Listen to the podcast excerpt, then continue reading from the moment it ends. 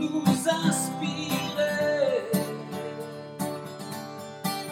de belles traces pour nous faire rêver. Oh, oh, de belles traces.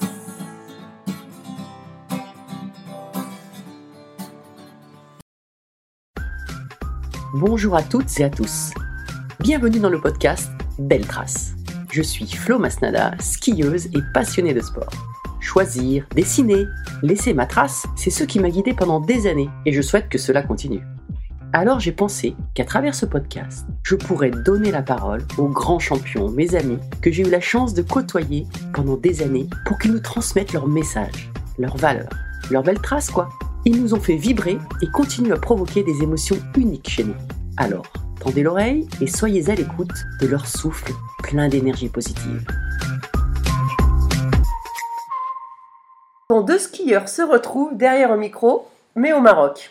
C'est bizarre, en effet, car on a plus de chances de se croiser dans les Alpes et sur les skis. Mais là, c'est à l'occasion d'un événement caritatif de golf organisé par Abdelatif Benazi que j'ai coincé le skieur pralognan lavanoise, Sébastien Agnier, dit Bastoun.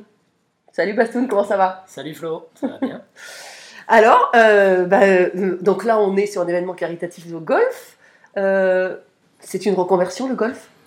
Alors, Non, c'est pas une reconversion, mais en tout cas, c'est vrai que depuis euh, qu'on a arrêté, euh, bah, toi et moi, on est souvent invités hein, sur euh, des- Mm. de belles manifestations.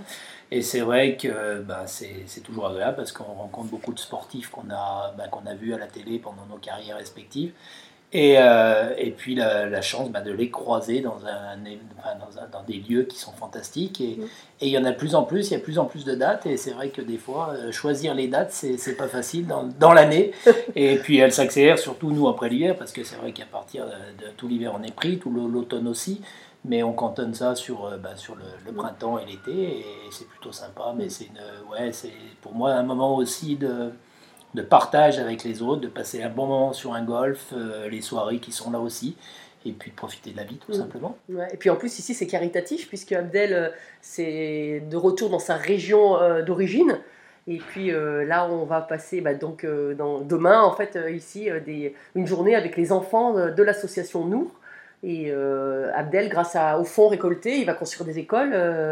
Euh, euh, je crois que les- la fois où tu es venu il y a quelques années, tu pas allé sur les. Tu n'avais pas autant rencontré les enfants, mais là, demain, ça va être un moment particulier. C'est important pour toi aussi de, de redonner euh, et de partager Ouais, ouais, parce que je pense que voilà, c'est aussi se servir de la notoriété de, bah, des, des, des VIP qui sont là, de, Mm. de sportifs, de, de, comédiens, de, gens de la télé, euh, pour créer des événements comme ça, de- d'en parler, et puis euh, que ça amène aussi, euh, justement, par notre présence, euh, la possibilité de pouvoir aider des, des gens qui sont euh, défavorisés, tout simplement. Et là, en l'occurrence, eh ben, on peut leur permettre de, de- de connaître des choses de la vie qu'ils auraient peut-être jamais connues sans Mm. l'associa- l'association à Abdel. Et, et chapeau à lui, et d'ailleurs c'est la dixième année, donc Mm. c'est que ça perdure, et que ça aussi ça crée des événements, et comme tu le dis, et tu nous en as parlé déjà, les lieux qui ont été euh, aménagés Mm. euh, pour euh, la jeunesse bah, sont aujourd'hui des vrais outils indispensables pour les petits Marocains. Ouais, c'est clair. Et puis euh, l'éducation par le sport, hein, c'est ce que c'est ce que revendique aussi euh, Abdelatif. Je pense que c'est important. L'accès à l'éducation et aussi l'éducation par le sport. C'est un vrai tremplin, je pense qu'on a eu cette chance-là, nous, d'être Mm. éduqués comme ça, de, de- c'est notre vie, et euh, retransmettre cette passion commune, et si ça passe en plus par le sport, c'est vrai que ça peut les aider euh, dans leur vie, euh, puisque bah, c'est aussi un pays touristique, qui est lié avec des activités touristiques différentes, et s'ils arrivent à, à s'épanouir dans une orientation professionnelle qui peuvent leur amener ben, leur vie derrière, si ça passe par nous, c'est sympa. Ouais, c'est sûr. Alors tout à l'heure, on était, on, on discutait un petit peu aussi euh, bah, avec ta femme, Béatrice euh, Filiole Amier, et euh, on regardait un peu nos genoux euh, avec nos cicatrices. Toutes les deux, on a bien donné. Euh, toi, je regarde tes genoux, pas de cicatrices. Toi, c'est le dos hein, qui a C'est été. pas normal. c'est pas normal pour un skieur. Je suis pas allé assez vite, je pense. Ou alors, je suis peut-être une exception aussi, avec des Oui. genoux solides. Bon. Ouais. Euh, ouais, ouais, ouais. C'est, j'ai, j'ai connu euh, dans ma carrière beaucoup de, de, de, de croisés par procuration, Mm. malheureusement trop. Mm. Euh, personnellement, j'ai eu cette chance de jamais avoir mal au genou, mais d'avoir très mal au dos, souvent mal au dos pendant toute ma carrière. Et bah, il fallait avoir mal quelque part aussi, hein, Mm. parce qu'on ne fait pas du sport de haut niveau sans ne, pas avoir mal. ou en tout cas il n'y en a pas beaucoup, Mhm. euh, qui euh, sont dans cette, dans cette capacité à n'avoir jamais mal, à part peut-être Alexis Peinturon, Mhm. qui lui est quand même assez surprenant Oui, dans cette gestion aussi de, de carrière et, et de blessures.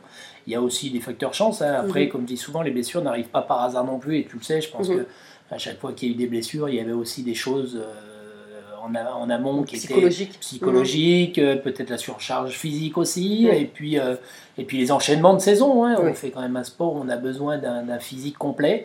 On travaille beaucoup de choses sur notre, notre corps, et ben, il y a un moment, il dit stop, et, euh, et quand on se pète un croisé, c'est surtout qu'on a aussi un sport avec des angles particuliers, avec des pressions particulières, avec des conditions de neige particulières aussi qui Mhm. euh, sollicitent énormément le- nos physiques.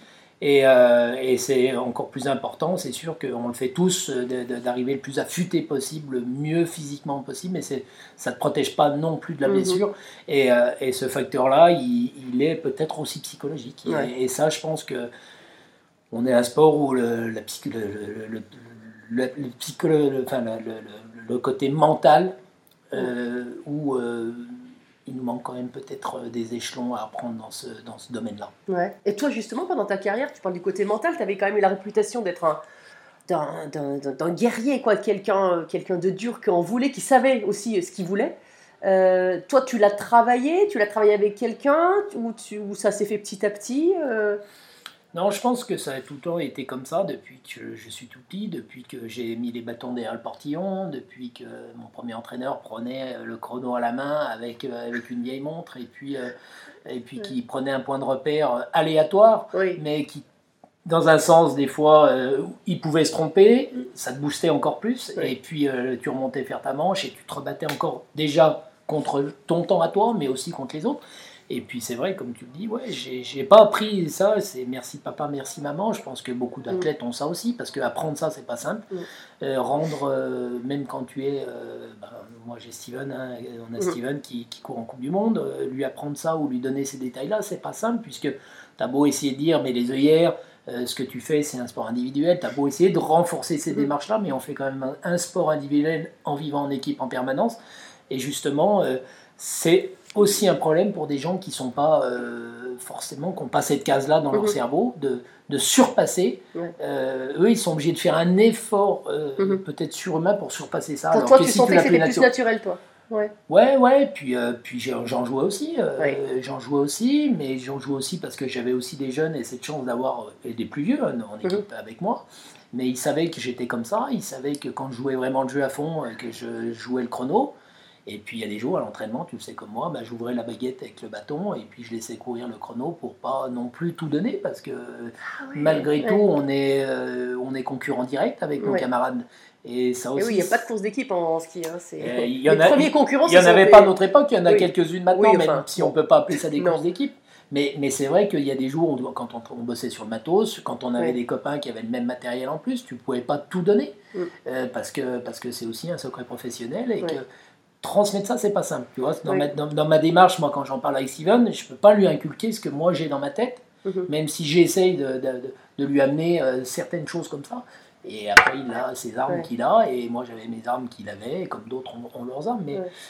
c'est toujours euh, délicat de, de creuser ce, sujet de discussion, parce qu'on peut tout de suite être jugé. Mhm. Quand- surtout en plus quand tu fais un sport individuel, tu dis ouais ce Oui. mec euh, il est égoïste, euh, il donne pas. Euh, Oui, euh, on fait un sport individuel, moi j'ai été jugé, euh, et on est, enfin toi Oui. et moi on était jugés quand on était derrière le portillon, quand Mm. on poussait il y avait plus que nous, quand on passait la ligne d'arrivée il y avait plus que nous. C'est pas l'entraîneur euh, ou le préparateur physique ou le préparateur mental euh, sur Mhm. le qui on tape, c'est toi qui est en bas dans l'air d'arrivée et qui prend les coups. Donc euh, c'était aussi une façon de, de se protéger par rapport à ça. Ah ouais. Et alors, tu parlais, juste pour revenir sur, sur tes débuts, et euh, tu disais, tu as commencé donc à, à Pralognan très jeune, euh, avec papa-maman, tu disais, euh, c'était euh, c'était aussi le, le- la piste toute tracée?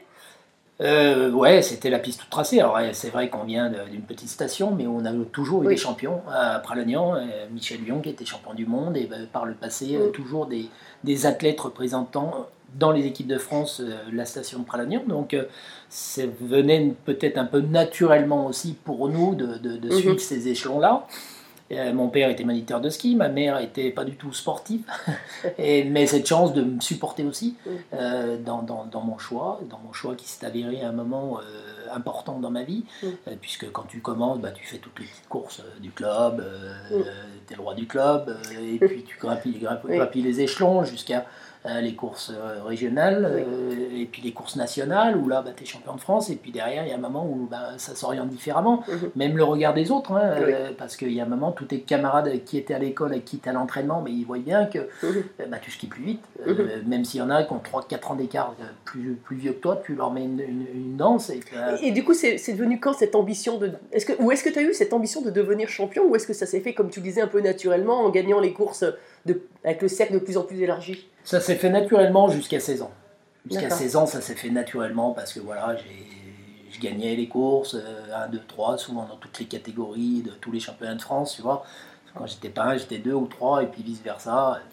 Et puis, euh, bon, j'avais aussi la chance avec Anthony Roland, qui était euh, mon, mon conscrit, son papa, euh, mon oncle, qui était entraîneur, où on était quand même les deux meilleurs du club, à se tirer la bourre, le même âge, dans les mêmes catégories. Donc, ça a toujours drainé aussi une, une, une- une- une vraie émulation. Et à 16 ans, quand j'avais fait ma première saison FIS, où euh, ben, j'étais déjà, euh, quand tu fais 60, 65 courses dans la saison, avec le rupteur qui est déjà dans le rouge, en fin d'hiver, je savais que j'allais rentrer à la Fédé, et là, j'arrive un jour euh, chez mes parents, je leur dis, bon ben voilà, si vous voulez, me- ma passion, c'est le ski, et vous le savez très bien, si euh, j'ai un choix à faire aujourd'hui, c'est que l'école pour moi, ben, j'ai plus envie d'y aller, c'est tout simple, parce que c'était pas fait pour moi, tout Mhm. simplement. Donc euh, voilà, ce jour-là, j'ai tendu la perche, ça a mis euh, quelques semaines à, faire comprendre. Euh, pas ma mère, mais mon père plutôt était un peu réticent, même si lui, il avait par le passé couru en Coupe d'Europe. Tu vois, il, sa fierté était aussi que un jour je fasse du ski de haut niveau. Et trois semaines après, il est rentré un jour de l'apéro, il m'a regardé dans les yeux et il m'a dit un mot, t'as pas intérêt à te louper. Et, euh, et ce mot-là, il a été euh, vraiment un déclic dans ma tête. Alors, il était dur, il Ouais. était exigeant, euh, parce que pour lui, c'était vraiment euh, peut-être faire ce qu'il n'avait pas réussi à faire, mais sans non plus une pression hors norme, mais toujours avec une critique, un mot, même quand je gagnais, tu aurais pu faire mieux. Tu vois, jamais, jamais content de, du- de, de la Jamais réussite. satisfait. Jamais satisfait non plus. plus. ouais. Par contre, ce mot-là, quand t'as pas intérêt à te louper, ça a été vraiment un déclic pour moi. Où, merci papa, maintenant ça va devenir mon métier. Ouais. T'avais quel âge là? J'avais 16 ans. Et euh, bon, je savais que j'allais rentrer à la Fédé, que bon. Donc, bah, et l'école, tu l'as arrêtée à euh, 16 ans. à 16 ans. Et c'était quoi? Voilà. C'était en première, en Moi, j'avais fini, euh, donc j'avais, j'étais passé en, pour commencer un CAP d'électricien. D'accord. Euh, donc sur la deuxième année, j'ai bâché le, j'ai bâché le CAP puisque j'allais Ouais. pas à l'école, donc euh, Mhm. je pouvais pas maintenir le rythme. En Mhm. plus, on était, on avait quand même des rythmes soutenus comme maintenant, puisqu'on faisait les fils des coupes d'Europe la semaine.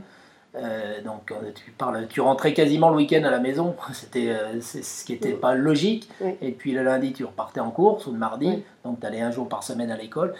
Et puis je regrette pas, donc je regrette pas parce que, parce que ma vie a été belle, riche, euh, d'enseignement, euh, cette chance aussi de, de réussir, parce que c'était, voilà, euh, ça tient pas qu'à cette décision-là, mais, euh, mais c'est vrai que j'ai tout fait après pour justement essayer d'y arriver le mieux possible.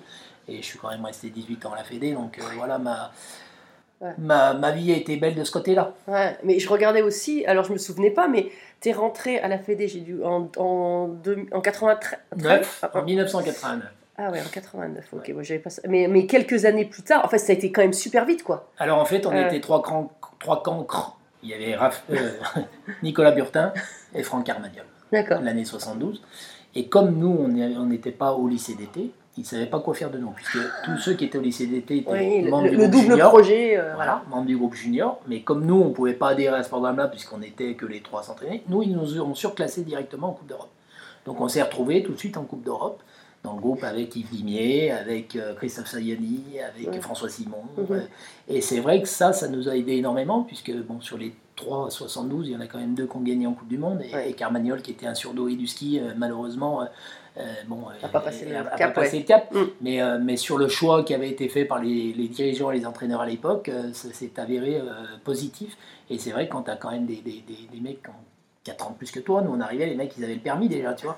Et nous on se faisait promener. Mais par contre, quand on skiait, on était là et on, et on, et on se battait avec eux. Donc Ouais. ça, ça a vraiment aussi créé une Ouais. émulation de, de groupe. Et, et derrière, oui, euh, bah, la hiérarchie, euh, donc 89, 90, tu vois, 91 championnat du monde junior. Oui, Enfin, t'as t'as gagné une médaille au 91, championnat du monde junior. vice-champion euh, du monde Junior. junior, en 91. Mhm. 92, euh, ma première Coupe du Monde à Val d'Isère. Ouais. Euh, dé- décembre 92, donc après les Jeux, j'avais ouvert les Jeux. Et puis j'ai attaqué bah, la saison. euh, Ah, t'as ouvert les Jeux 80. de 92. Voilà, j'étais ouvreur en Super G, en géant, en slalom du Excellent. combiné et le slalom. à- Et alors, quel regard tu as sur ces, tes souvenirs tu as de, de ces. C'est marrant parce que je dis souvent, j'ai fait 4 Jeux Olympiques. Ouais, Tu vois. oui, Pour oui. moi- mais mais c'est c'est vrai parce qu'on a, on a vécu euh, ce moment de quinzaine énorme. Bon, c'était déjà oui. les Jeux en France. Cette chance aussi de pouvoir euh, ben, les ouvrir puisque euh, on était pas tri- on était triés aussi par rapport à nos résultats et ce qu'on avait montré en début de saison. Comme pendant les la quinzaine, il n'y a pas de Coupe d'Europe forcément ou de FIS. On, allait, euh, on a eu cette chance d'ouvrir ces, ces disciplines-là et ces jeux. Et c'est peut-être ce qui nous a aussi euh, boosté encore plus pour euh, un jour se dire euh, je vais aller voir les autres, mais Ouais. les autres, j'y serai pas euh, pour les regarder, j'y serai en tant que participant. Et puis la chance aussi, c'est que les, les 92-94, c'est- il y a eu deux ans d'écart Oui, seulement. Pour les Jeux la meurt après, voilà. Mhm. Et que derrière, on a pu, on a pu les enchaîner. Et, et- et c'est vrai que ça nous, je pense qu'il y a une génération en France où ça nous a vraiment aidé euh, de, de- de- de- d'être ouvreurs. Aussi l'enchaînement deux ans après, parce que tu te dis, euh, je suis encore jeune et Oui. je vais participer assez jeune à mes premiers jeux, vraiment. Mhm. Et puis derrière, voilà, Ouais. ce qui s'ensuit. Ouais. Ouais, parce que je regardais, ça a été assez vite. euh, euh, finalement, tu, donc, en fait, en 92, finalement, tu ouvres le, le slalom des Ménuires, c'est ça, les Ouais, Jeux Ouais, Alberto Tomba fait deuxième. deuxième. Et en fait, après, tu gagnes la Coupe du... Enfin, après quelques années après, peu d'années après, tu bats numéro mondial, à, tu Quatre. gagnes la Coupe du Monde de slalom. Pas beaucoup de Français l'ont fait. hein, devant, devant Alberto Tomba, quoi, numéro un mondial. Ouais, ouais, ça a été très vite, puisque bon, 93-94, bah, Mm. les Jeux, 95, je suis 7 mondial, donc euh, Mm. je me bats déjà euh, quasiment avec eux euh, tous les jours pour être, pour être là, sans podium, mais toujours placé. Et puis bah, l'année d'après, on passe la vitesse supérieure, et, et tout a été vite, puisque la première, euh, 96, première course, euh, je suis dixième à la première manche, tranquille, tac, je fais podium, 3 centièmes de la gagne, devant Tomba. Et, euh, et derrière, voilà, euh, la course d'après, euh, je, je, suis pas, je repars de, de- des US avec le maillot rouge et là, tout a changé. Mais rouge, c'est quand tu es leader hein, de, la, de la Coupe du Monde. Ouais, et puis, mais, mais, mais, mais dans ta tête, t'es t'es pas prêt à, être, à jouer la Coupe du Monde cette saison-là, par exemple. Mhm. Et puis, euh, tout s'enchaîne assez vite. La saison se- se- s'enchaîne relativement aussi bien avec des hauts débats, mais euh, toujours aussi avec le, bah, le- le- le- la, la pression de, de- de l'icône Alberto Mhm. Tomba, puisque Oui. c'est lui aussi qui est, qui est mon dauphin, Oui. et avec lequel j'ai aussi cette fierté de me battre contre lui, Oui. tu vois. Et, et puis arrivent les championnats du monde à- en Sierra Nevada, où bon, je fais partie des favoris. Je suis même euh, troisième la première manche et je m'arrête à, à 10 ports de l'arrivée avec une grosse faute et, et bon, je finis sixième. Donc euh, l'échec de ma saison, mon premier gros échec, puisque c'était mes premiers championnats du monde aussi, Mhm. puisque 95 avait été annulé, Oui. euh, puisque manque de Manque neige de en Sierra. Nevada. Mhm.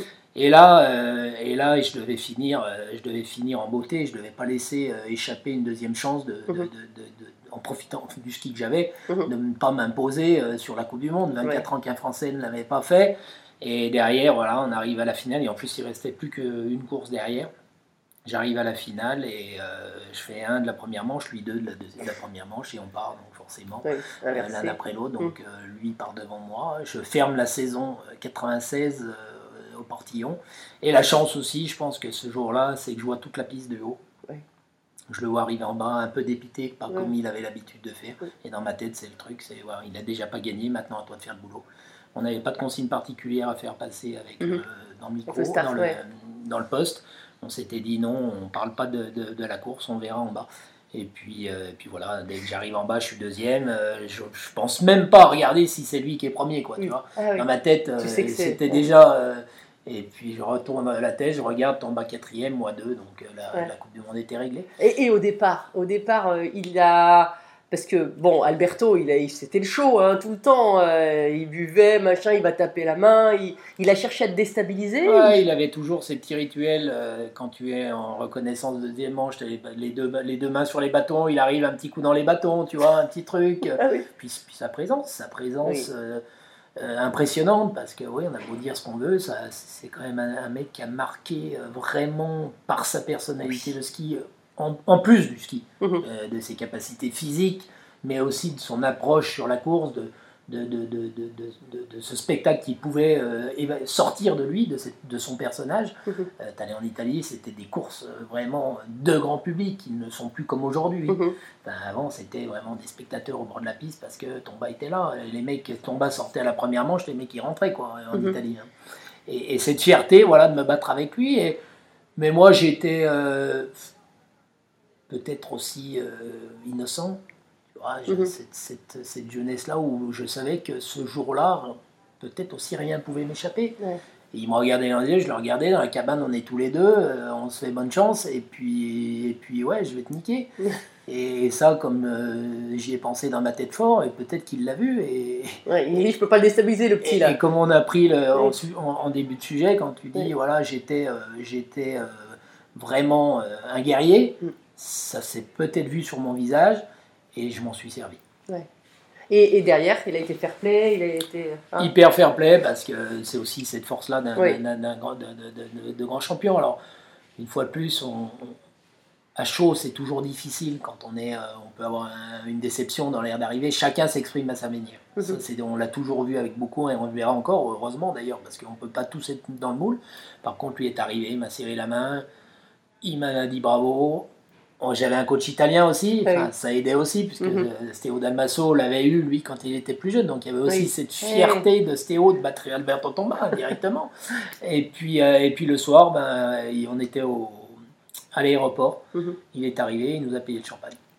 Classe. Sympa. On Ouais. était encore un petit groupe de, de Français avec les entraîneurs et tout. Il est arrivé, c'est lui qui a posé les bouteilles sur la table. Et, et très sympa. Et puis on a toujours euh, gardé de bonnes relations. On a des bonnes relations. On se voit pas souvent, mais on s'envoie des mots. Tu vois, Ouais. Ben, le premier qui m'a souhaité mon anniversaire cette année, c'est Alberto Tomba, à 1h45 du matin. c'est marrant. C'est marrant, hein C'est marrant, il m'envoie Ouais. un message à 1h45 du matin et en me souhaitant mon anniversaire. Donc Ouais. c'est et, et c'est bon côté qu'on retrouve peut-être plus maintenant avec d'autres champions qu'on a connus quand on courait contre eux. Ouais. Parce que c'était, on se livrait pas de la même façon. Ouais, c'est clair. Et, et en plus, le, le, le, le duel, enfin duel, entre autres, entre vous, mais il y, en avait, il y avait d'autres athlètes, hein, mais a continué encore euh, au championnat du monde, euh, hein, c'est ça? 97, ouais. Juste après, en Italie, hein, c'est strière. Vous n'avez pas les bras assez longs, c'est ça? Ouais, il m'a manqué, euh, il m'a manqué une demi-main, comme je dis souvent. euh, c'est pour ça que j'ai- un- coude qui n'arrive pas à se tendre. J'ai peut-être lancé la mauvaise main. J'aurais lancé la main gauche, Ouais, pour aller couper la cellule. coupé en la bas. cellule 5 centièmes d'avance. Oui. Euh, c'est un moment particulier, ces strières, parce que euh, certainement 96 et championnats du monde sont ressortis. Euh, Oui. Tu gagnes la première manche avec une seconde d'avance. Hum. Euh, tu te dis, bon, ouais, t'as surskié, t'as fait ton ski, c'est pas normal. Enfin, c'est normal Oui. et pas normal à la rigueur, Mhm. mais on le sait très bien que quand t'as fait une manche, euh, Hum. il reste encore 90% de boulot à faire sur la deuxième manche, et surtout en slalom. Donc je, je remonte là-haut, je pars très bien, je fais un gros mur, euh, je fais une faute où il faut pas, avance plat que je déteste, c'est une piste que je déteste Hum, en ouais. plus. Donc, euh, et puis voilà, j'échoue à 5 centièmes, mais encore une fois de plus devant Tomba qui est troisième, Stiansen qui est premier. Pas une déception parce qu'il y a aussi, euh, quand tu arrives en tant que favori dans une course, Oui, faire une Euh, médaille, c'est déjà un exploit. Hein. on nous la met souvent Oui. avant de la faire. Mm. Et puis le souci, c'est qu'il y a aujourd'hui, euh, bah, quand tu es slalomeur, tu cours le dernier jour et que la quinzaine est, lo- est longue, que Mhm. ce soit pour les ou les championnats du monde. Euh, tu passes 15 jours à ronger ton frein, à regarder les courses à la télé. Euh, la première semaine, la deuxième semaine, tu commences à arriver sur le site où là on commence à, à te parler aussi, ben, c'est toi la prochaine médaille, ou même si on t'en parle pas, tu sais que ben, Mhm. tu le vois naturellement s'il n'y en a pas avant, et tu le sais comme moi, et que derrière, c'est pas une pression que tu te rajoutes, mais c'est des choses que tu penses quand même. Donc tu te dis, je suis pas là pour sauver la France, mais je suis là pour me sauver moi déjà, Mhm. ou me faire ma médaille pour moi. Mhm. Mais si je peux l'amener à la France, c'est encore mieux. Et ça, ça rajoute toujours aussi des petits ingrédients dans notre, dans notre quotidien qui, euh, ont peut-être joué un moment ou un autre. Bon, après, euh, j'ai, comme je dis souvent, j'ai, mis une, une seconde au- à, à tous, plus, voire plus à, à la première manche, et ils ont été capables de me, de me mettre cette seconde-là euh, à, à la deuxième manche. Donc, euh, voilà, c'est, le ski, c'est la course, Mm. il n'y a pas de déception. Je dis simplement, c'est que, ouais, bah, elle n'est pas passée loin. C'est, comme ça. Et alors les années d'après, ça, ça a été un petit peu plus difficile. Euh, euh, Est-ce que euh, 2002, Salt Lake City, cette médaille d'argent, se doubler avec Jean-Pierre Vidal, c'est aussi un moment, euh, un moment fort, non seulement parce que c'est une médaille olympique, mais aussi parce qu'il y a ce doublé, parce que comme tu le disais, les slalomers, c'est le dernier jour des Jeux, ça fait 15 jours qu'on te tente, toi, tu joues le slalom, et, euh, et aller chercher cette médaille après quand même les galères, des fois tu te dis, c'est, est-ce que ça a été aussi... Est-ce que ça a été plus fort émotionnellement ou différent certainement, c'est sûr. Alors, euh, la, la période creuse a été aussi euh, complexe parce qu'on Ouais. a quand même euh, connu euh, l'évolution du matériel En plus, importante. oui. hein, puisque en 2096-97, euh, Mm. j'ai des skis de 2,01 en slalom.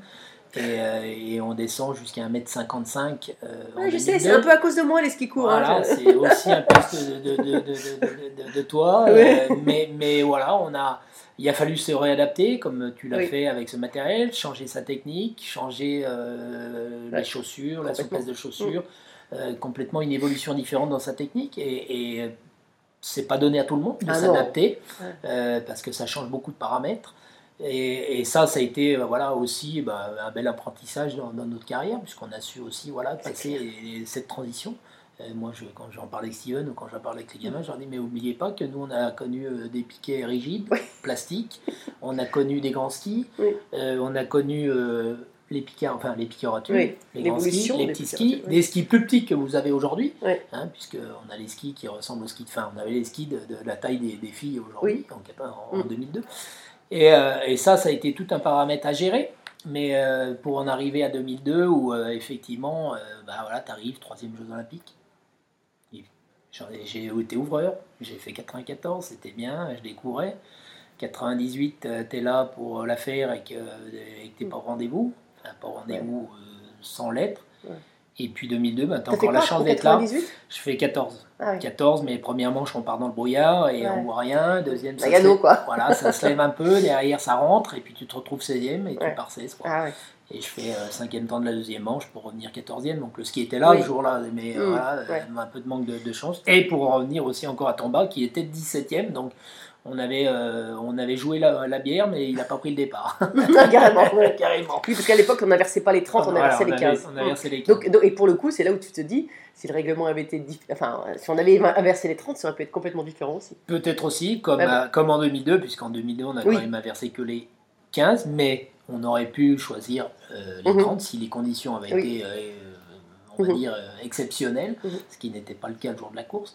En tout cas, ce, jour-là, ce jour-là, pour moi, c'est euh, c'est aussi un aboutissement de ma carrière. Ouais. Euh, comme je dis souvent, j'étais 11e mondial, donc euh, j'étais pas largué, j'étais aussi euh, parmi ses favoris Bien qui sûr. pouvaient faire cette médaille. J'étais pas attendu comme Jean-Pierre l'était attendu. Et ça aussi, c'était peut-être Mhm. aussi une- important parce que tous les gros événements avant que j'avais vécu, ben, j'étais peut-être plus attendu qu'eux. Et, euh, et j'ai joué, j'ai essayé de, de faire ce que je savais faire de mieux. Donc euh, une première manche très compliquée parce que le, le- ben, la piste était, était dure, il faisait pas beau, euh, on voyait rien, c'était glace, euh, mais glace irrégulière Mhm. avec, avec une grosse difficulté de, de- de- pouvoir s'exprimer. J'arrive en bas, je suis dépité parce que je pars rond, j'arrive 7, je me dis, bah voilà, tu vas encore faire comme un Nagano. ben, je- on savait déjà que la deuxième manche Oui. allait être inversée à 15, donc tu te dis, bon, il reste encore beaucoup de, coureurs, tu vas, tu vas regarder la course euh, à la télé, puis ce sera comme ça, quoi. Et puis en fait, euh, j'attends deux, des dossards qui rentrent pas, qui rentrent pas, qui rentrent pas, qui rentrent pas, et puis euh, jusqu'au dossard 23 où c'est le seul qui passe devant, tu vois. Et là, dans ma tête, un déclic, poum, ça a été dur pour les autres aussi, ça a été dur pour toi, mais maintenant, le combat, il recommence. Et il recommence parce que je m'étais aussi euh, focalisé là-dessus, c'est que ouais, effectivement, il y avait beaucoup d'écart avec, euh, avec Jean-Pierre, avec Baudet, mais beaucoup moins 8 dixièmes sur Benny qui était Ben- Benny Reich qui était troisième. Où là, moi, euh, pff, ouais, 8 dixièmes, c'est bien, c'est un gros écart, mais rien n'est impossible. Mhm. Et là, Guy Joli-Petu, qui était mon technicien chez Salomon, je lui dis Guy, tu vas prendre la paire de skis neufs qui est dans le bus, et on tente un coup. Euh, Des skis beaucoup plus durs, beaucoup plus rigides. Ski neuf, c'est-à-dire jamais skier? Je les avais mis euh, 4-5 descentes, tu vois. C'est ça Et comme ma paire de course était un peu en bout de course, c'est le cas de le dire, un Ouais. peu Avec soft. l'écart un petit peu. Ouais. Bah, l'écart, euh, ouais, les- Ouais. non, l'écart était bon, mais le ski avait un peu plus de flex, donc euh, sur la glace, euh, j'avais fait ce choix-là la première manche parce que je, voilà, t'as aussi ce côté fétiche avec, le- avec le ski. Et puis là, j'ai tenté le coup et euh, je suis reparti m'échauffer et, et la bête s'est réveillée. Euh, franchement, tu vois, j'ai, je suis passé d'un autre état d'esprit euh, entre ces deux manches où euh, j'étais tellement sûr dans ma tête que tout n'était pas fini que je me suis en plus renforcé là-dessus. Et là, j'arrive à l'arco, je fais l'arco. Et le, La reconnaissance de la ouais, piste, la dire, pour de ceux la qui ne suivent ouais. pas le ski. excusez-moi, reconnaissance de la piste. Et là, le, le coach en- euh, américain a tracé pour moi. Mais pour moi, tu sais, ces tracés-là, quand tu les. C'est-à-dire tracé pour toi, c'était Bah, c'était empilé. Ouais, donc très serré, ouais, Très des- serré, très serré. empilé, où j'avais une, une vraie euh, vitesse de pied, une vraie rapidité de pied, où j'arrive vraiment à, à- à vraiment euh, euh, comment euh, produire mon ski. Mhm. Et, et ça, ça me renforce encore plus dans ma tête parce que tu vois, c'est souvent, et, et- et comme Mhm. toi, quand des fois il y a des matins, tu arrives, tu vois le tracé, tu te dis, bon, Mhm. tu as toujours peut-être un doute, et puis il y a des matins où tu arrives, tu vois le tracé, tu le sens, tu sais que ça peut te convenir. Et là, dans ma tête, c'était voilà, une, une accumulation de choses qui faisait aussi que ça marquait des points. Et, et que je, je me posais même plus la question quand je suis arrivé en bas de l'écart, de ce qu'il y avait. Je me dis maintenant, il y a une deuxième manche, on monte, on fait le boulot, on fait ce qu'il faut Ouais, faire, ouais. on skie à fond, on essaie de skier le mieux possible, et puis euh, on verra ce qui arrive quand on est en bas. Et puis voilà, tout se passe bien, même si le, le- tu regardes la télé euh, à la deuxième manche en haut, t'en as un qui sort, deux qui sortent, trois qui sortent. Et là, ils nous disent au poste, euh, ils ont été obligés de changer une, po- une porte en bas, puisqu'il y a une porte qui est, qui, est- qui est dégradée, donc ils ont rentré une porte qui était à l'aveugle, en plus quasiment au fond du parcours. Donc tu rajoutes aussi ça dans le truc, tu dis, bon, ouais, bon, bah, on fera ce qu'il faut, on improvisera, hein, puisqu'on ouais. était tous euh, dans le même cas de figure, personne Mhm. n'avait pu le voir. Et là, euh, peut-être cet avantage-là aussi, c'est que les trois premiers sont pas allés loin, donc moins de dégrader la piste, Ah ouais.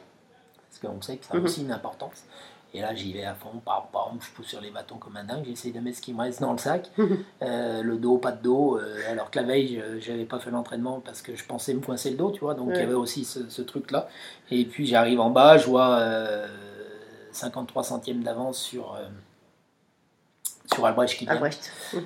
Et Kili qui était, qui, qui était une- qui était dans une grosse année, qui fait une grosse saison, Mhm. euh, quand il skie fort, euh, je- tu- Mhm. il était capable vraiment de gagner. Et là, tu te dis, bon, 63 centièmes 63, pardon. 63 centièmes, c'est déjà pas mal, hein, c'est déjà, c'est déjà un bel écart, tu vois. Ça va, Mhm. Au moins, tu seras là, tu, tu seras déjà dans les 8 de, Et- de tes et Jeux Olympiques. Et tu vois. pendant ta descente, tu, tu... Je pense à rien. Ouais, tu penses à rien. Non, je pense à rien parce que voilà, si je me livre, je me livre. Ouais. T'es dedans, t'es dans le moment présent, dans l'instant. Je suis dedans, je Si t'analyses, tu t'es t'es en, décalage après. Ouais, ouais, Ouais. puis je- c'était- c'était conditionné par l'entre-deux manches dans ce que je m'étais mis dans la tête, si tu veux. Voilà, ça a été dur pour les autres avant, c'est le combat. T'es prêt pour le combat, t'es prêt à skier cette deuxième manche. Et ça, je savais que même si j'allais j'allais faire des fautes ou, ou subir ce deuxième tracé, il fallait se battre vraiment pour aller en bas.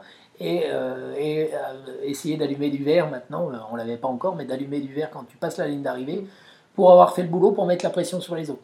Tu vois, ça, c'est ce que je m'étais mis dans la tête entre les deux manches. Et, et là, tes rapports avec les entraîneurs, ou tu disais ton technicien qui joue les peux-tu, euh, tu leur, euh, ils te laissaient dans ta bulle, dans ta manière de te construire et d'aller chercher l'agressivité au vent de toi, ou est-ce que est-ce qu'ils intervenaient, est-ce, ou est-ce que vous aviez calé des choses en- entre Rien. Rien du tout. Rien, c'est C'était, toi, euh, t'étais dans ton. C'était euh, fais ce que tu sais faire, euh, fais euh, comme tu sais faire.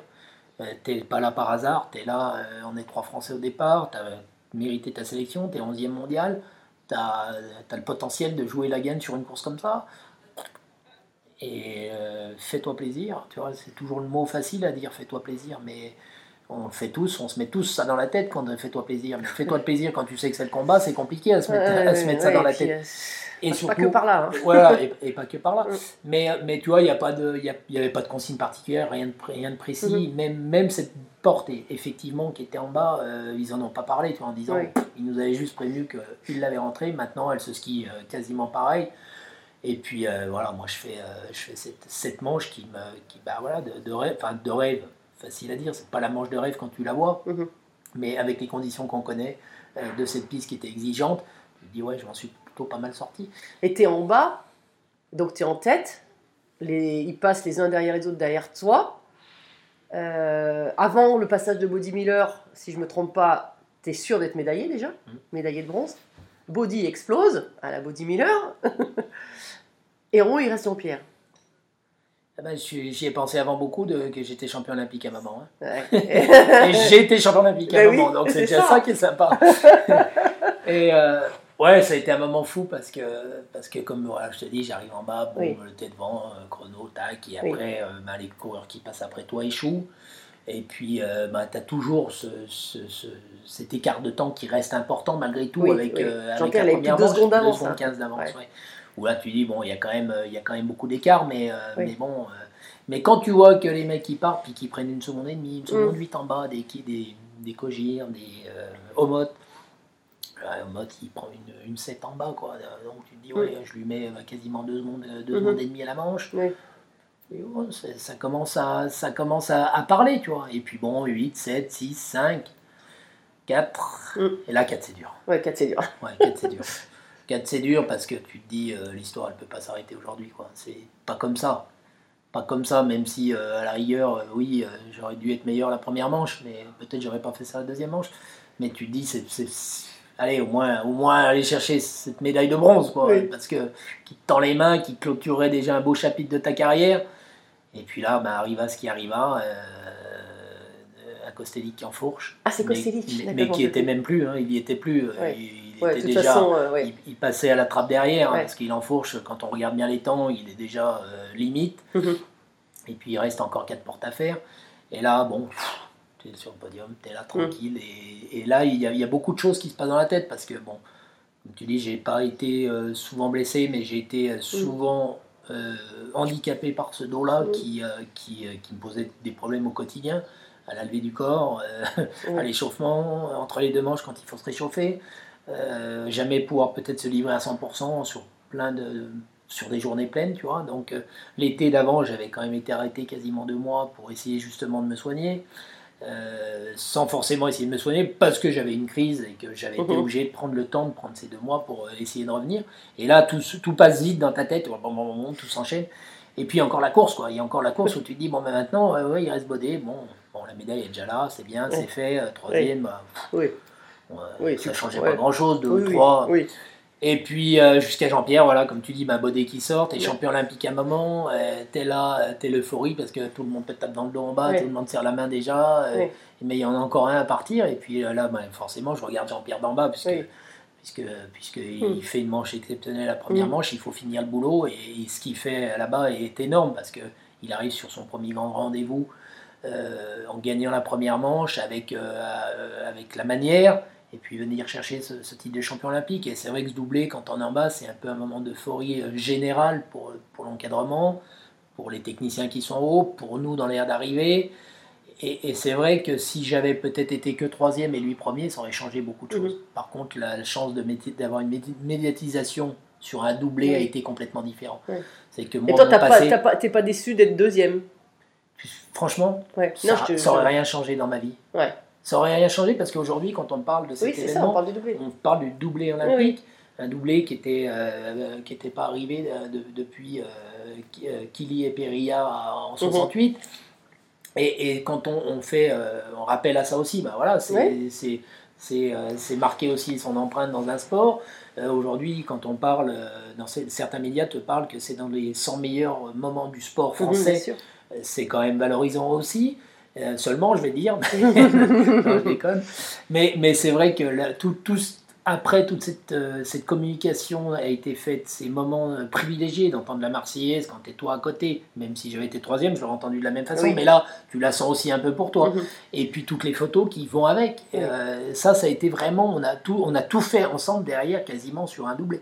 Alors oui, effectivement, tu es, vice-champion olympique, tu pas champion olympique. Ok, mais bon, j'étais peut-être un skieur qui a faire des, des vices, vice-champion du monde junior, vice-champion du monde, vice-champion olympique, voilà. Bon, enfin, t'as quand même gagné. Et le seul truc qu'il fallait que je fasse, c'était gagner la Coupe du Monde. Tu l'as gagné, Et, voilà. ça, ça m'aurait fait chier de finir vice. mais, mais ce moment-là, il est, euh, ouais, c'est, un moment énorme. Et tu le sais, euh, toi, tu, tu Mm. as vécu euh, deux médailles olympiques.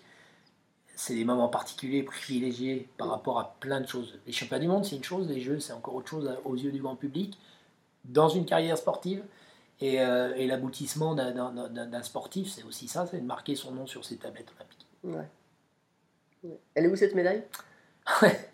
Alors, elle est, elle est chez un pote qui a un magasin de sport à Courchevel, Oui. qui s'appelle l'Atelier. Elle est posée là-bas, comme ça, sur la vitrine, Ouais. avec euh, ma photo. J'ai une Tu photo vas, à tu, vas, tu vas les faire coucou des fois? Ouais, ouais, je vais lui faire coucou. Et puis, des fois, j'arrive, tu vois, alors, euh, su- suivant les, les vendeurs qui arrivent, des fois, qui me regardent, qui, d'année en année, ça change. Alors, ils me regardent, puis j'arrive, je leur dis, ben, c'est moi là, ouais, là. Ils me regardent comme ça, tu vois. Puis après, des fois, les clients, ils regardent un peu la photo, tu vois, ils regardent, ils disent, Ah, c'est nous là, ouais, ouais, c'est moi avec des cheveux et plus jeune. mais euh, mais c'est sympa et puis autant faire profiter à, à tout le monde parce Ouais. que c'est aussi, euh, voilà, à ce moment-là, de l'avoir chez soi posé sur un, un meuble que tu vas regarder qui va s'empoussiérer, bon, Ouais. euh, tu vois, c'est posé là. Et mon globe est au, au Club des Sports de Courchevel puisqu'ils ont fait un. un- Un Hall of Fame. un- voilà, un, une- une- un restaurant un peu euh, pour euh, ben, un club privé, hein, le ski club Ouais. de Courchevel, qui est privé avec plusieurs globes qui sont, euh, qui sont là. Et d'ailleurs, tu vois, cette année, euh, j'ai euh, eu la chance de faire le 31 décembre avec Marc Girardelli, Ah de pouvoir skier avec lui. Et, et du coup, on est allé boire un coup là-haut. Et je lui dis, bah voilà, tu peux amener un globe ici. Et quand il est revenu au championnat du monde, il a amené un globe qu'il a déposé au, Ah oui. au club à Courchevel. Excellent. Et il y a Fred Covilli qui est exposé, il y a Paturo, Marc Girardelli, euh, Nicolas Ball, Oui, puisqu'il est entraîneur là-haut et qui a posé sa médaille en olympique. combiné nordique. Et donc il y a quatre globes et puis euh, quelques médailles olympiques. Ah ouais, génial. C'est sympa. Génial. Alors tu parlais qu'aujourd'hui bah, tu étais à Courchevel, euh, donc tu enseignes encore un peu le ski. Euh, le ski c'est toujours, c'est toujours ta passion, c'est toujours au centre de, de toi puisque tu es aussi euh, consultant pour RMC, hein, notamment sur les grands événements. Euh, voilà, c'est ton, le fils avec, euh, avec, euh, que tu as avec Béa euh, et ta fille aussi a fait du ski de compétition. Steven est actuellement en Coupe du Monde. Tu es toujours impliqué dans le milieu, tu aimes toujours ça, tu es toujours, toujours à fond. C'est notre vie, c'est notre vie et, et c'est vrai que malheureusement on aimerait le faire plus. Oui. On aimerait pouvoir faire plus. Mais après, on le fait à notre échelle. Et euh, ouais, moi, c'est ma vie. J'aime skier tous les jours, euh, que ce soit du ski alpin, du ski de la rando, euh, du ski de fond. J'adore ça. C'est ma passion, c'est mon sport. J'ai la chance aussi physiquement de pouvoir, euh, de pouvoir le faire. Et, et puis, on a aussi cette chance dans notre sport, c'est qu'on peut partager ce moment en ski par rapport à d'autres sportifs. Mm, nous, on a cette chance de pouvoir passer un moment de partage. Comme je dis souvent, moi, je suis vendeur de rêve. Mm. Je suis vendeur de rêve parce que peu importe le niveau avec qui tu vas passer une journée, bah, tu peux toujours avoir euh, euh, un temps d'adaptation avec un débutant, avec un, un skieur euh, confirmé, puis un skieur hyper confirmé que tu peux toujours faire progresser parce que on arrive encore à, à leur démontrer qu'on qu'on s'est pas cassé le cul pour rien, à faire de, à pousser de la barre et puis à passer des journées d'entraînement.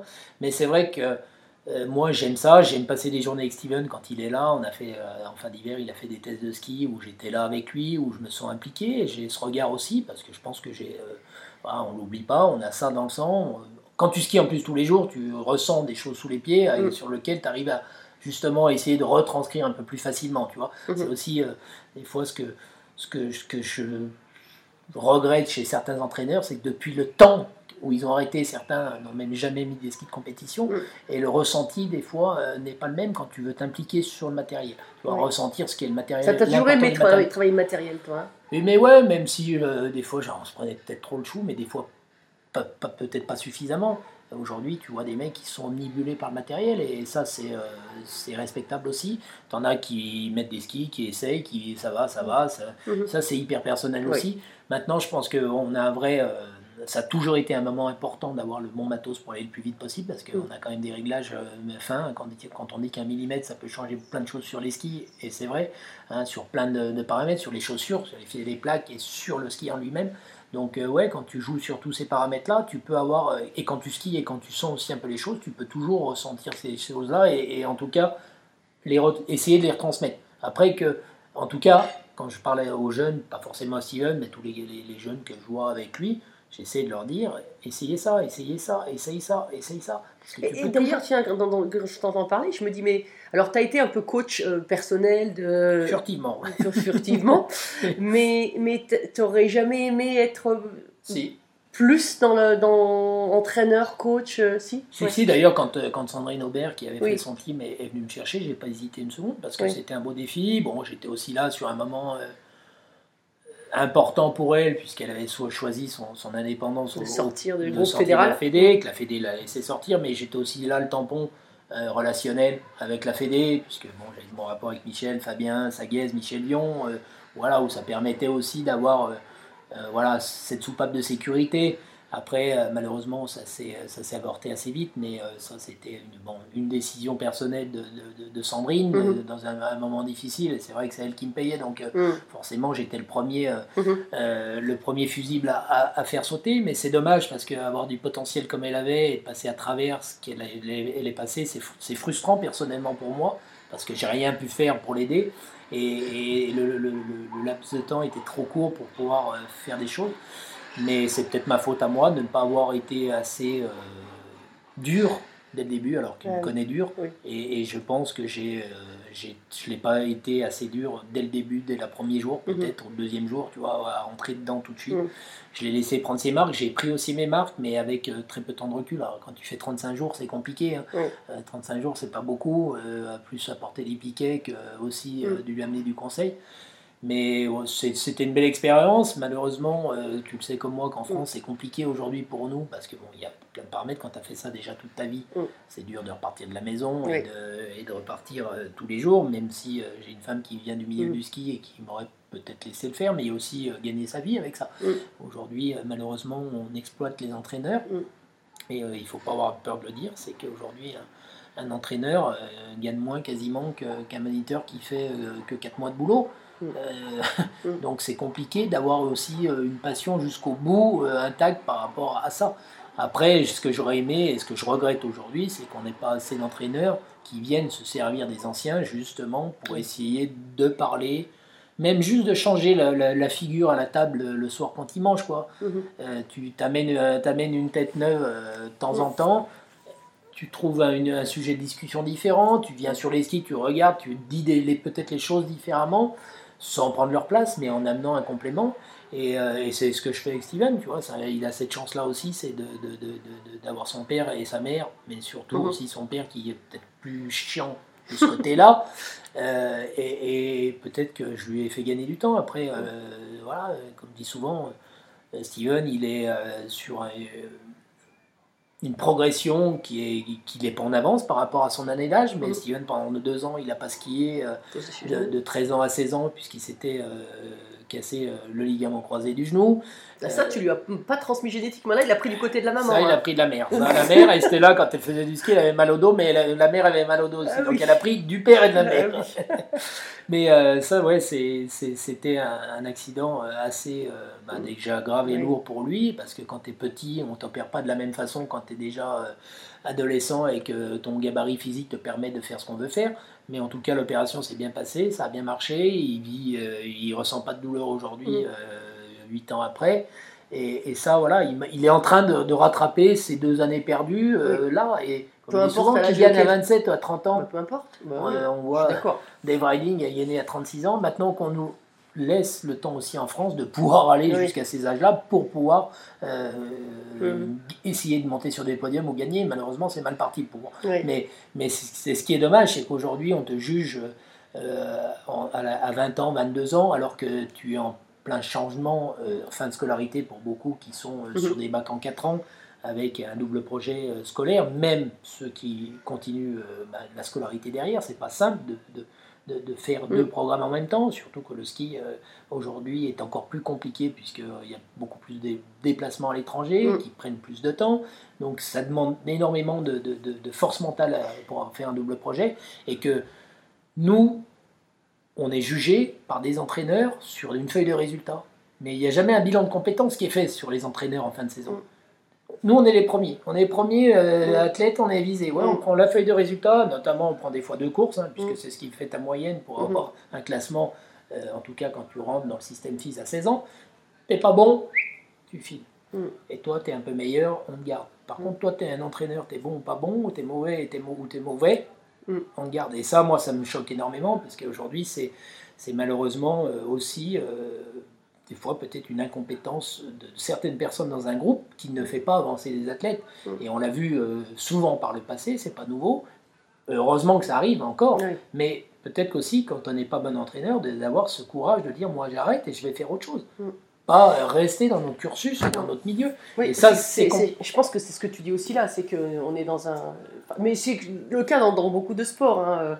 On, on a passé, quand on a passé toute notre, notre vie euh, dans le, dans le même milieu, le milieu est petit, ça tourne un peu en rond, alors que en fait, il y a beaucoup de choses à découvrir et, et, euh, des formations à faire ailleurs. Et je trouve que souvent, en fait, ça, ça tourne un peu dans le même, euh, dans le même cercle. hein. C'est un peu dommage. Ça tourne beaucoup dans le même cercle. Ça tourne beaucoup dans le même cercle. Et, et je sais pas comment, euh, même nous, tu vois, quand on en parle, et tu le sais Mm. comme moi, tu es bien placé aussi quand tu es, Mm. dans les médias. Tu as été un ancien champion, Oui. tu as ton fils qui est dedans. Quand tu Oui. commences à parler avec des entraîneurs ou quoi, tu dis, oh. Et tu as l'impression qu'on te, on, on te regarde aussi comme une, une personne lambda, quoi. Mhm. Moi, j'ai des fois, j'ai des contacts avec certains entraîneurs, j'ai l'impression que je m'appelle pas Sébastien Amier, quoi, ni Bastoun. hein. Ouais. Et, ça- et ça, ça m'inquiète encore plus, quoi.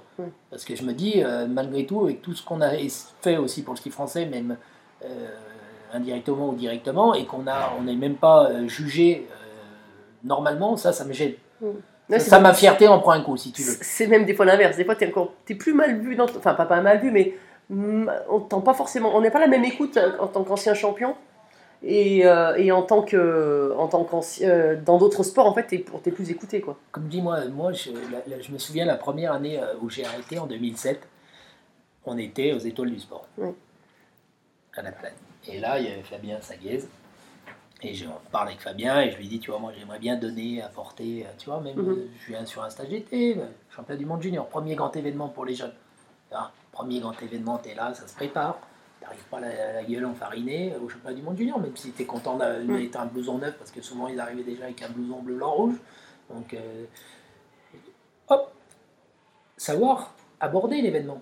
Nous, on a cette chance d'avoir ce recul maintenant et encore plus de recul aujourd'hui. Tu vois, 2007, j'avais du recul d'ancien euh, athlète tout frais jeune retraité. Euh, aujourd'hui, j'ai encore peut-être un peu plus de recul par rapport à ça. Et amener peut-être juste des mots, juste, des- tu vois, un- Ah oui. un re- comme je dis, un regard différent à table quand Mm. les, ga- les gamins ils mangent. Tu vois, juste cette présence-là. Je pense que c'est des choses auxquelles aujourd'hui on ne demande rien, on ne demande pas de salaire, on ne demande rien. euh, Mais s'il faut payer, je paye, c'est pas le problème. Mm. Mais avoir ce plaisir au moins de pouvoir échanger de ce côté-là. Et ça, c'est- ça me choque énormément. Et Mm. ça me choque encore plus que quand je, moi je suis entraîneur aujourd'hui, j'essaierai de me servir des anciens en disant tiens, euh, Luc Alphand, tu viens, euh, Flo, Mm. tu viens. euh, on n'est peut-être pas tous capables de donner la Mhm. même chose, mais ponctuellement, le faire une fois. Mm. Puis peu importe. Et je pense que ça aiderait énormément les athlètes. Mm. Et ça aiderait- aiderait aussi énormément les entraîneurs. Aujourd'hui, ils sont formatés dans leur, dans leur, dans leur vision. Euh, et j'en connais beaucoup aujourd'hui, puisque tous les entraîneurs, on les connaît. Euh, moi, je parle tout avec eux, sauf de ski, par exemple. Ouais. Je suis chasseur, et on parle de chasse. Mhm. On me dit pas, tiens, tu en penses quoi, Steven, il skie comment Ah, putain, il skie pas mal comme ça. Ouais, bah, comment toi tu le vois Parce que toi tu le vois, tu le connais, mais tu le vois comment il est à la maison. Tiens, au Mhm. moins déjà ça, tu vois. Bah non. Et moi, ça- moi ça, ça, ça me fait peur, mais Mhm. ça, ça me fait peur. Mhm. Mais bon, on sait qu'on ne peut rien dire, on peut rien faire, ou alors si on s'implique et on, le- on le fait. Oui. Mais pour l'instant, euh, ça se fera jamais, je pense. Bon, on arrive déjà à la fin du podcast, ça passe super vite. Euh, J'ai trois, trois petites dernières sessions. Je vais te dire un mot, il faudrait que tu me dises euh, à quoi ça te fait penser. Bon, tu vas y arriver. Euh, slalom, Combat, neige, bonheur, Salt Lake City, euh, merci, France, un honneur, Pralogny en Lavanoise, mon cœur, Paris 2024, pas concerné. présent. Oui, je comprends pourquoi je dis pas concerné, parce qu'on est loin, hein. on ne nous en parle pas beaucoup de Paris 2024, nous les skieurs, les gars, enfin les, les sports d'hiver. Euh, Présent. pré- Ouais, le Le présent. présent, euh, le présent. Le présent, aujourd'hui, Ben, quelle chance que, que j'ai, Mm. qu'on a, qu'on a. qu'on a, Et à venir pourvu qu'il soit encore comme ça. Ça, C'est une autre question qui vient en même temps, mais euh, si tu avais à changer quelque chose dans ta carrière, est-ce que tu changerais quelque chose? Plein de choses. Ah oui. Plein de choses. Ouais. Plein de choses que, ben, ce- tu vois, ce qu'on vient de discuter euh, pendant 10 minutes ou un quart Mm. d'heure sur, euh, sur euh, ben, l'encadrement, sur la vision euh, de, de plein de choses, peut-être que oui, bah, c'est facile à dire aujourd'hui, hein, Oui, oui, oui. euh, puisqu'on a cette expérience-là, mais on a ce vécu-là. Mais peut-être, ouais, je, tente- je tenterai plus de choses, des, des, des, des coups de- de- d'entraînement différents, des de planifications d'entraînement différentes aussi. Nous, on est, on est, on est formaté. J'ai attaqué en 89, mais je- les années avant où j'étais au comité de Savoie, où toi, tu étais déjà au comité de Savoie, mais à la. Fédé, tu étais déjà avant moi. Non, j'étais comité du Dauphiné, moi. Euh, Ah, attention. pardon.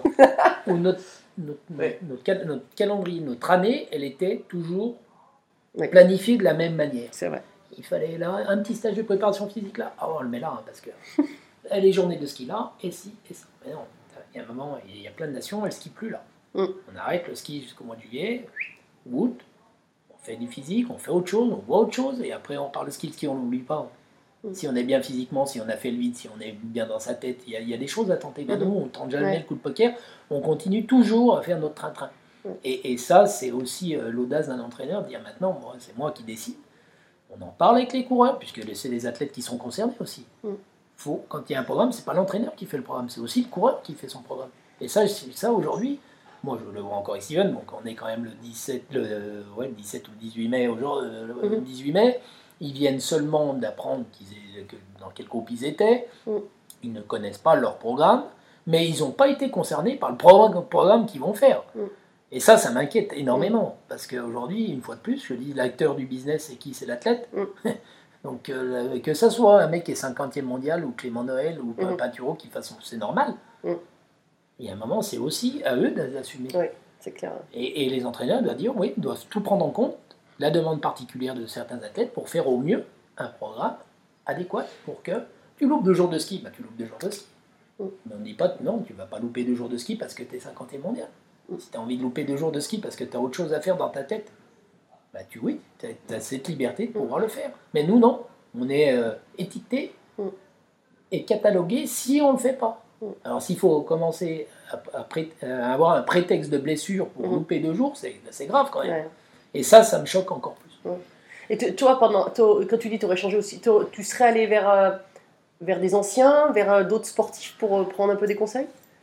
Peut-être plus, Ouais. peut-être plus. Alors c'est vrai que nous on a, on a, on, on a cette génération qui a été un peu sacrifiée du ski, et pas, Mm. pas un peu, qui a été sacrifiée du ski. Mm. Hein, tous nos aînés, et tu le Mm. sais comme moi, qu'on a vu beaucoup, on a attendu beaucoup d'années avant que, que nos aînés viennent au bord des pistes, même s'ils nous regardaient à la télé, mais Mm. viennent nous voir, Mm. euh, nous en parler. On avait eu la chance d'avoir des, des manifestations de fin de saison sur Mm. lesquelles ils étaient invités et que ça nous a rapprochés.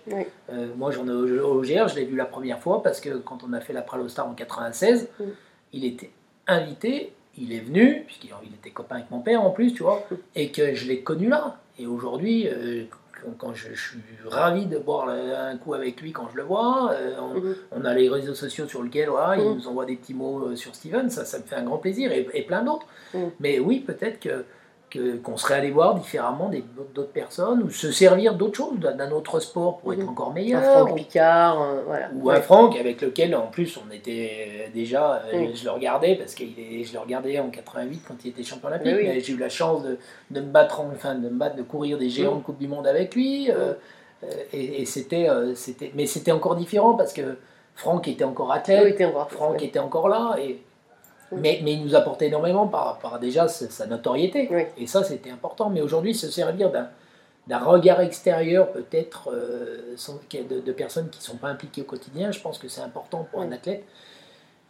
Après, euh, moi comme j'ai dit là, je ne suis pas là pour prendre la place d'un entraîneur. Mhm. Si je veux- j'arrive là, c'est pour passer un moment, c'est de dire voilà, tiens, emmène-moi ça, je vais pas être physique avec eux, je vais faire du vélo, je vais courir avec eux.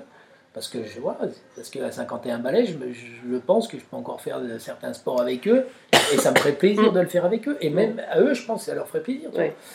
Maintenant, euh, maintenant c'est comme ça, et que, et que une fois de plus, c'est pas une demande de, de- de- des entraîneurs, donc euh, je respecte ce- Mhm. ça, mais ça, c'est pour Ouais, moi, ça frustre. Ouais, ça te Et c'est frustre. des choses qu'aujourd'hui, on, on aurait peut-être pu faire changer.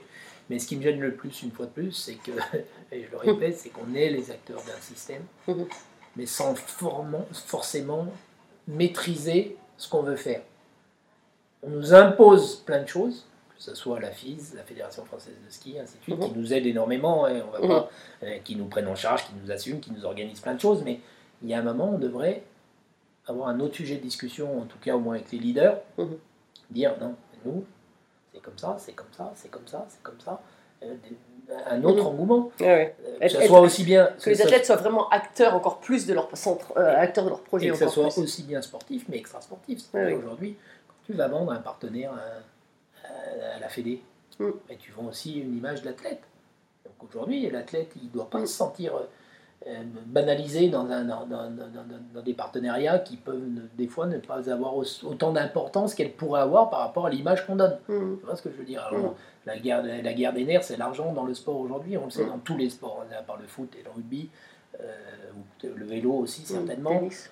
Et le tennis, mais c'est encore différent dans le tennis parce que c'est un sport individuel, c'est les mecs qui ont vraiment eu euh, un, contrat euh, ou des contrats euh, différents qui les font vivre ou sur lesquels ils s'assument. Nous, on est quand même une grosse prise en charge et la, prise en charge à 99,9% est prise par la Fédération française de ski sur lequel on est reconnaissant, mais aussi sur une image qu'on leur apporte. Donc, quand tu es en haut du tableau, tu dois aussi être informé Mhm.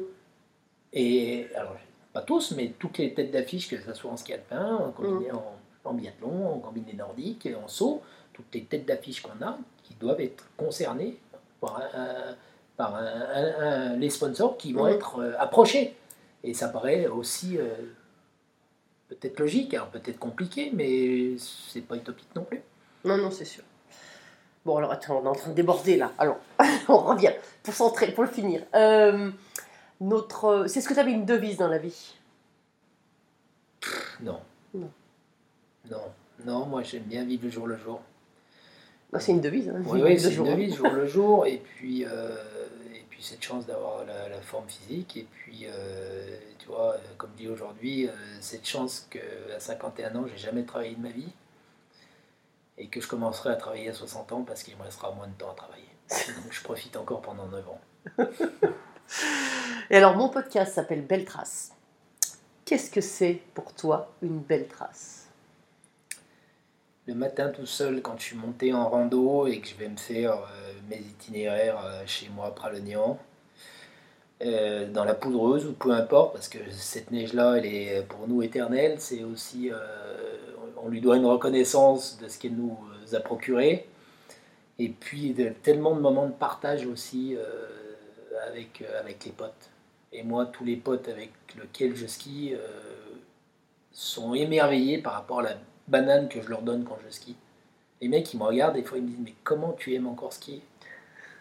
Je dis Mais moi, c'est ma passion, c'est mon truc, parce que ce moment privilégié, il est là de le partager avec vous et, et cette chance de, de- de- de- d'avoir cette, cette trace dans, dans la neige indélébile qui est dans notre cerveau et qu'on aimerait encore le faire pendant longtemps. Merci Bastoun. Merci à toi. Merci à tous, chers auditeurs passionnés. Vous savez qu'en ski, on récompense les jeunes skieurs avec des étoiles. Alors, si ce podcast vous a plu et que vous voulez continuer à suivre les belles traces et à le faire découvrir aux amis, mettez non pas 3, mais 5 étoiles. Et pensez à écrire un petit commentaire pour m'aider à progresser et à dévaler les pistes encore plus vite. Allez, tchuss